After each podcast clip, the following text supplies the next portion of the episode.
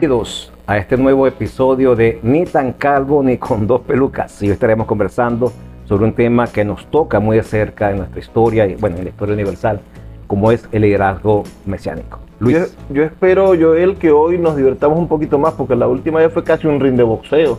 Hoy tenemos que estar un poco más de acuerdo. Pero yo creo que quedamos tablas, porque en los comentarios que me hacían después de, de- de promover el, el programa sobre el aborto, que fue nuestro primer programa, invitamos a verlo, eh, quedamos tablas, la gente se dividió la opinión, ¿no?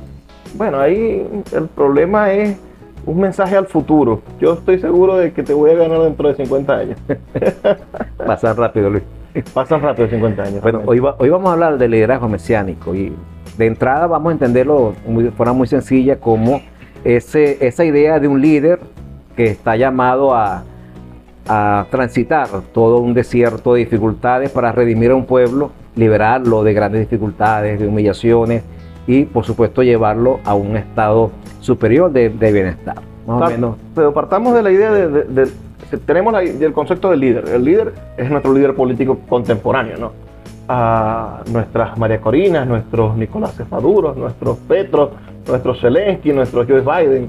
Ajá. Pero, ¿qué, por, por qué asociar al líder, ese líder que puede ser negativo o positivo, con, con el Mesías, ¿no? Porque siempre la religión ha estado estrechamente unida con el liderazgo político.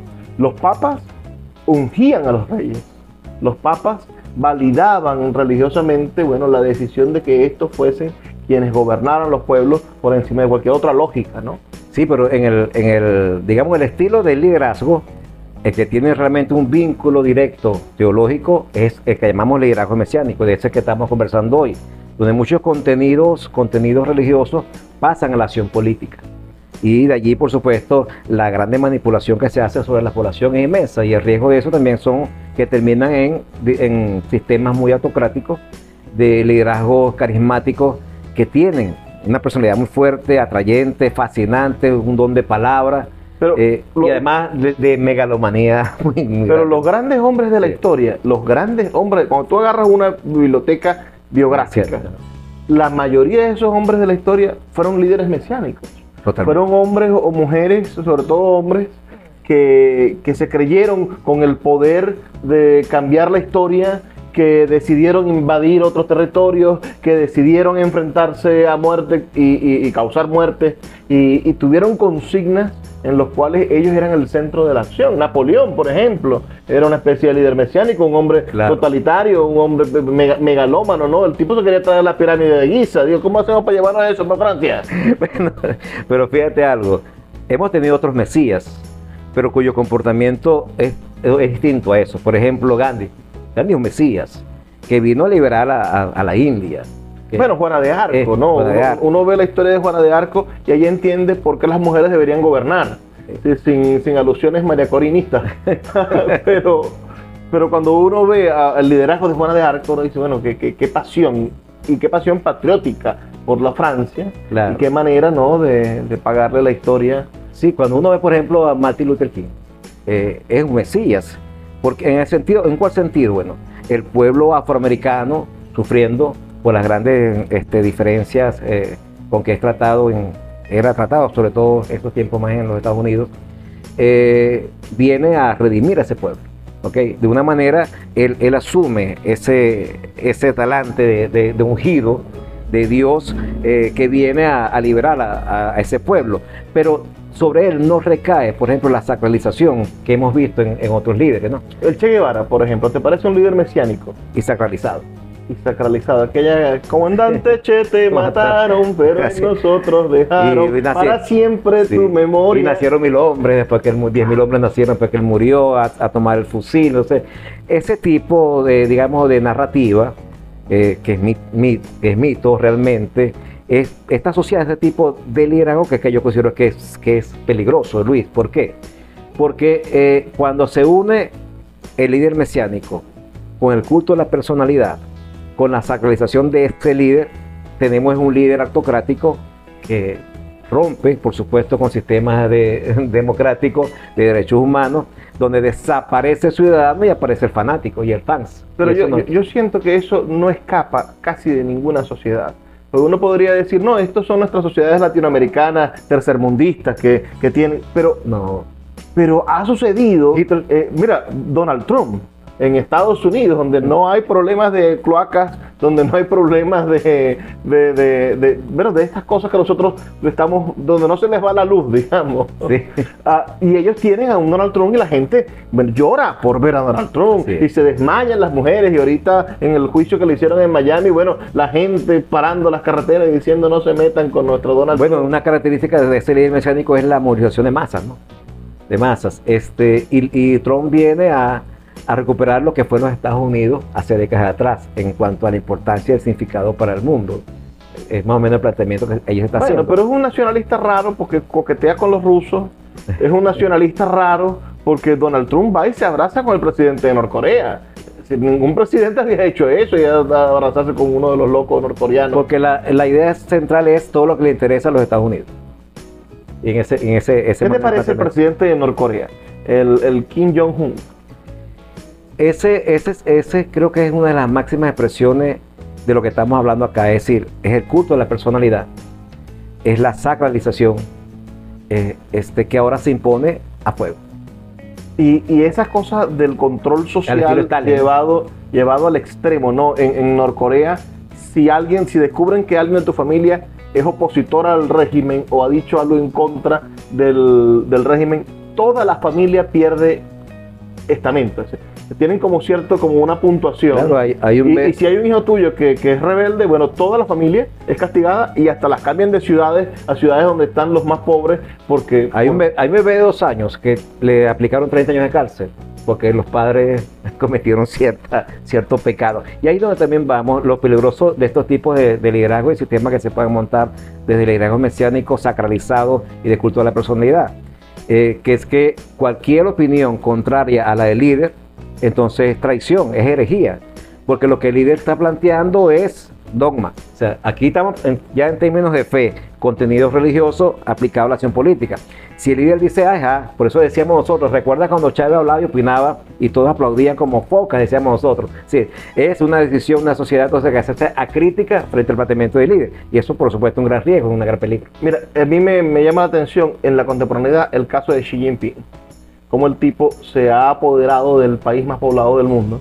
Cómo ha logrado domesticar al Partido Comunista Chino hasta mejor que Mao. Es decir, porque Mao tenía oposición ideológica dentro del Partido Comunista Chino. Este hombre se acaba de reelegir por siete años más como presidente de la República Popular China y tiene el objetivo de llegar al año 50, al año 2050 Como China primero. como la China, primer país del mundo, como la China, el país más poderoso del mundo, y, y- y él tiene un proceso económico increíble. Es decir, en China, China es el país con más clase media del mundo, más clase media que Estados Unidos, por la población. Pero evidentemente el nivel de estabilidad económica, de, de diversión de los chinos, de felicidad de los chinos, es, es asombrosa, ¿no? No es la misma China que hace 40 años generó la migración más grande del mundo. La- los chinos tienen la población más grande del mundo y al mismo tiempo tienen la población migrante más grande del mundo porque el proceso de transformación económica Sí. del el milagro económico chino, bueno, produjo que, que la gente saliera de China. Ah, pero hoy China no tiene un proceso de migratorio como el que tiene como el que tienen otros países. Claro, yo aprovecho eso para, para decirte, es decir, nosotros decimos, epa, ojo con los liderazgos mesiánicos, ojo con los liderazgos que se sacralizan, se hacen divinos, se hacen sobrenaturales, eh, porque eso nos conlleva a procesos de, eh, bueno, de autoritarismo y de totalitarismo. Ahora, yo sí creo en los liderazgos eh, que son así de mucha fuerza, que convocan a unas grandes transformaciones, pero que no se meten en la sacralización, que no son megalómanos, sino que conducen realmente a partir de su, de su liderazgo, a partir de su impronta, conduce a todo un pueblo a, este, a, a- a las salidas, ¿no? a, a búsqueda de, de mejores formas de, de- de vida. Y los tenemos. Ahora, lo que nosotros hemos vivido es lo contrario. son Pero dame, dame ejemplos de, de esos liderazgos transformadores, porque ajá, ¿qué- ¿cómo hacemos para no confundirnos y no caerle en sí, no, no creer que, que Fidel Castro fue un hombre bueno? No, yo, yo creo de la personalidad de Fidel Castro. Bueno, uno, uno lee lo que dice García Márquez de Fidel Castro no yo dudo, yo, yo, dudo, dudo, dudo de lo que dice la historia. Yo sé que Fidel Castro es un tipo que se mantuvo en el poder 48 años. Claro. Y eso en todos los casos es malo. Claro, porque además Fidel encarna, encarna lo que venimos diciendo. Es un líder montado sobre el mesianismo, pero también sobre el manejo sacralizado de, de su presencia y de culto a la personalidad. O sea, hay una gran manipulación de dominación para la dominación. O sea, eso está claro. Ahí no hay interés de pueblo, hay interés de grupo en poder yo lo tengo bastante claro. García Márquez, bueno, era un enamorado realmente de la revolución cubana y de una gran amistad con, Fidel Castro. Quizás eso lo lleva, a, lo lleva a pesar de esa manera, incluso a romper con Vargallosa. Ese fue el origen de la ruptura, ¿no? En la amistad de ambos, entre otras cosas. Según Jaime Bailey fue porque Vargallosa, porque, García Márquez se raspó a la esposa de Vargallosa. Por lo que le hiciste a Patricia. Eh, entonces yo creo además que eh, Venezuela ha pasado, Luis, por, por todos esos procesos de, liderazgo mesiánico. Siempre estamos a la, búsqueda de un Mesías. Pero ¿qué líder venezolano, qué presidente venezolano no ha sido un líder mesiánico? Yo creo que, por ejemplo, la generación de 28 antes de Caldera II, eh, si bien se comportaban como esos mesías que iban a, la búsqueda de un nuevo país, eso de la democracia, eh, a la ruptura de ese enemigo que eran los caudillos y las dictaduras, eh, y monta sobre eso toda una narrativa de un proyecto civilizatorio para el país. Rómulo Betancourt era un líder mesiánico. Es, pero esa generación colectivizó el mesianismo en Venezuela, de alguna manera, con los partidos políticos. El sistema de partidos este, quien asume más o menos esa, esa impronta mesiánica, ¿no? Son los partidos políticos eh, con su... Con su, es decir, los, redentores son los partidos... Son los movimientos. las ideas del partido, y no las personas del partido. Yo ah, más o menos lo considero de, esa forma, pero Caldera, ya dos, Caldera se comporta allí, sí, como el, gran Mesías, que ante la crisis social, económica que vive Venezuela, año 93... No, pero es que, es que, lo hace no este solamente cuando destruye su partido, sino lo hace antes. Es decir, él, es el candidato eterno de Copey, es candidato de Copey creo que seis veces. Y después al final termina cediéndose al Tigre y después a Álvarez Paz. Pero ahí es donde el tipo no aguanta. Es decir, ¿cómo va, ¿cómo va a ser posible que este partido tenga candidatos que no soy yo? Y se lanza en esa. Claro, pues ahí, entra, ahí, ahí funciona más el caudillo, ¿no? En, esos anteriores este, eh, que tú comentabas del presidente Caldera, el expresidente Caldera. Pero tú te pero imaginas en, que Lepage hubiese sido presidente de la República. Yo veo los videos del doctor Lepage, que era el, que, que, era el anticaudillo, ¿no? El Lepage era el, el propio proceso político del Partido Político Acción Democrática, el hijo perfecto de la, de la burocracia. En cambio llega Carlos Andrés, le gana la primaria, a, a, Lepage con su liderazgo individual, con su líder mesiánico, con su va a volver la Venezuela de los años 70. Oye, y su liderazgo y su aspiración de ser líder es el mundo, ¿no? Por ahí se montó. O sea, son realmente líderes megalómanos, eh, con delirios de grandeza.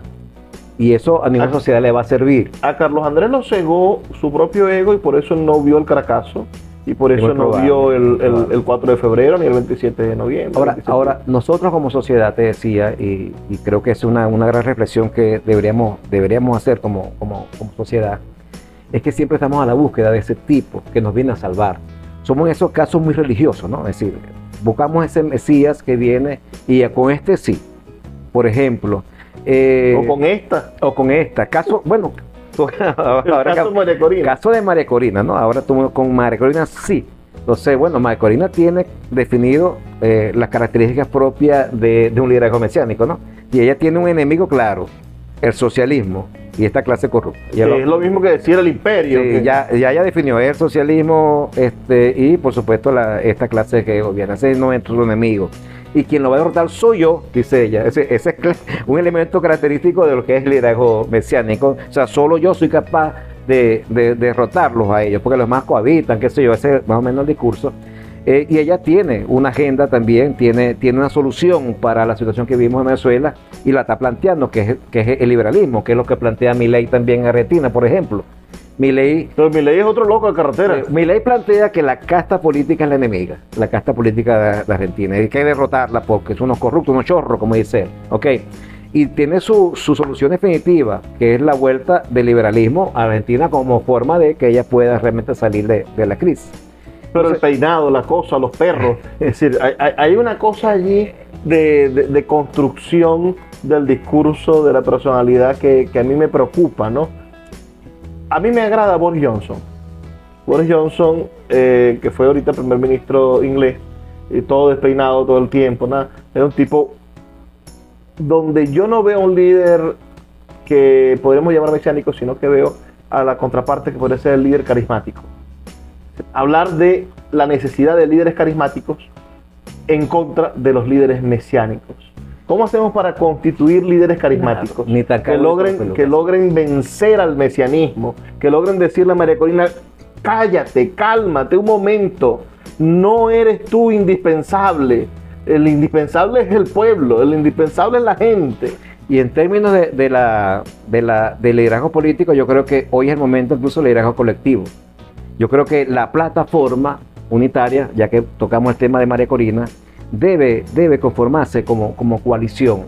Entonces, el líder es la plataforma. Pero imagínate una cosa. Es decir, porque requerimos de, de, de esa unidad para derrotar a, a, a este Pero ahí viene, me, me, interesa eso que acabas de decir, porque María Corina es liberal y el resto de los partidos de plataforma son socialdemócratas o son de izquierda o son. Sin lugar a dudas. Entonces, ¿qué va a pasar con las ideas? El día que, si esta señora llega a ganar, el resto de los partidos van a apoyar a una persona que tiene una agenda política e ideológica completamente diferente a ellos. Por eso es la política y por eso es la negociación. Yo he insistido que en este país hay que hacer política y que esa oposición venezolana debe sentarse en una mesa de negociación, porque tenemos que dirimir eso que tú estás planteando. Allá hay muchas diferencias, especialmente las ideológicas. O sea, ¿qué tipo de Estado, qué tipo de sociedad nosotros concebimos? Hay un lado, como que representa María Corina, eh, que ella muy bien define como liberalismo y cree que el socialismo es el gran mal. Aquel lado hablan mal de socialismo, pero son socialdemócratas. De una manera están vinculados y son distintos al planteamiento que hace María Corina. Si hacemos la política, es buscar encuentro entre esos factores. Mira, ahora, eh, no hacemos la política, sino que contravenimos la política de identidad. Es como yo digo, mi identidad, mi creencia y tú la tuya, eso no, no va a separar. Los líderes mesiánicos y tienen diferentes características. ¿no? Es decir, yo te comentaba hace rato en el backstage sobre mi oposición a Julio César. A mí Julio César me parece que, que, es un ser deplorable de la historia y hay gente que lo admira. El propio Shakespeare escribió aquella obra maravillosa de Julio César. Ah, y el, el tipo destruyó a la República Romana, que era el sistema más democrático, el sistema más perfecto, donde la ciudadanía tenía derechos, donde la jurisprudencia, bueno, le dio orden al mundo, civilizó al mundo, Roma, ¿no?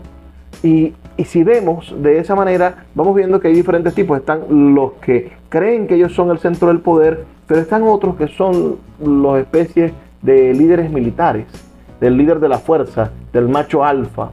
Yo estoy viendo hoy al, al Hejikan contemporáneo que podría ser Putin, ¿no? sentado en, en el trono de Moscú, Uh, invadiendo Ucrania y del otro lado la resistencia, el líder heroico, el, el, el, el líder eh, consumado por, por, la lucha que es Zelensky. Esa, esas dos figuras que me parecen igual de tóxicas ambas, ¿no? Sí. tanto Putin como, como Zelensky, en la lucha del bien contra el mal y cada uno en su propia narrativa del bien contra el mal, porque los rusos dicen que Zelensky es un neonazi y que está acabando con, el, con, la, con, la, ideología rusa y que está persiguiendo a los que hablan ruso en Ucrania y que eso no lo va a permitir Rusia, no puede permitir que su influencia cultural sea arrasada o sea perseguida como se perseguía a los judíos, ¿no? Eh, él está diciendo que Zelensky y el partido político de Zelensky persigue a los rusos como Hitler perseguía a los judíos. Definió el enemigo. Definió y la razón, claro. Y, y, y, Zelensky, bueno, tiene una, una agenda de reivindicación de Ucrania que, que, lo convierte en, en, en héroe, ¿no? Es, es, Enrique Corazón de León, es el hombre por la cruzada. Es decir, ¿qué hacía Enrique Corazón de León recorriendo toda Europa para ir a Jerusalén a pelear con los ingleses? ¿Qué, bueno, ¿qué, qué tienen que ver los ingleses con Jerusalén? Nos está quedando un minutico, Luis. Yo quería aprovechar lo que dijiste hace un rato, entonces, eh, saliendo de todo eso que estás planteando. ¿Cómo hacer para que un liderazgo carismático que tiene esa capacidad de atracción de, las grandes multitudes, eh, que tiene un don de palabra, eh, que convence, que es capaz de movilizar hacia un objetivo, no se, no se nos envenene de mesianismo, no, no se sacralice y en realidad nos sirva, nos sirva para construir y, y, juntos buscar una, unas soluciones en un país. Ese líder yo no lo veo. Lamentablemente, y creo que un líder así nos hace bastante falta. Quizás están en las alcaldías, quizás hay un gobernador que, que tenga la capacidad de tocar tierra y decir, es el momento de hacer las cosas por el país y yo puedo ser parte de este proceso, pero no soy la figura única y necesaria. Es decir, ah, habría que ver. Yo, yo creo, por ejemplo, que Manuel Rosales podría ser una figura interesante en la construcción de una posibilidad de, de, configuración de una unidad en Venezuela. Sí, ah, bueno, yo creo que hoy se nos presenta la necesidad de un liderazgo colectivo, colectivo. Y eso es desprenderse de egos, eso es desprenderse de delirios de grandeza y entender que eh, un país se construye por vía de los, de los esfuerzos colectivos. Y poder convencer al otro de yo solo no puedo, que quizás el primer argumento que tendría que hacer cualquiera de los partidos del 4 es decir, o, un nuevo tiempo, o primero justicia, o no tengo problema decir, yo solo no puedo, yo solo no puedo vencer a Maduro, como si lo dice la señora María Corina, que ella sí sola, pues ella sola puede que te lo pongas enfrente que ella lo acaba. Bueno, ella con la gente me imagino que lo estaría diciendo. Claro, claro, pero, pero decir, yo solo no puedo y como yo solo no puedo, lo que estoy proponiendo es que vayamos todos juntos a lograrlo. Eso es lo que, lo que yo vengo pidiéndole a la, a la dirección política del país. Bueno, ya, ya saben, estamos llegando, Luis, llegamos ya al final del programa. Eh, sí, simplemente reafirmar los liderazgos eh, sacralizados, eh, de tipo mesiánico, por ejemplo, como, como el de Chávez, que después incluso de haber fallecido, se sigue usando, ¿no? Desde el gobierno. Fíjate, en la campaña Los de Chávez. Era un Chávez vigilando, vigilando de que no fuera a cometer herejía, ¿no? Pero, Cuidado, cambia de partido. Pero eh, eh, tú, tú divinizas a Chávez y lo haces para poderte tú acercar a la divinidad. Claro. Maduro lo que hace es la estrategia de Augusto en Roma. Cuando muere, cuando muere César, Augusto, su sobrino, dice que él es su heredero porque está en el testamento, es el, más joven de los Julios, y el tipo dice que el cometa Halley que está pasando es el significado de la bendición que le ha dado a, él el espíritu de Julio Ahora, pero todo eso, que son procesos de manipulación, sirven para consolidar en el poder a una hegemonía, pero no para resolver los problemas de la gente. Claro, claro, porque el asunto al final es ¿Cómo me acomodo yo? Que es el gran problema de la política venezolana. Es decir, la gente aquí hace política no para mejorar al país, sino para ver cómo mejora su situación económica. Entonces, ojo, ojo con aquel que le diga, yo puedo resolver las cosas, tenemos, este es el enemigo, transite conmigo pues este ciertas dificultades que consigan el paraíso, este, tengo, bueno, poderes casi que divinos, ese no nos sirve. El líder carismático debe de inspirar. El líder mesiánico pide que lo sigan. Correcto. Bueno, Luis. Ni tan calvo, ni con, Lucas. Nos vemos la semana que viene.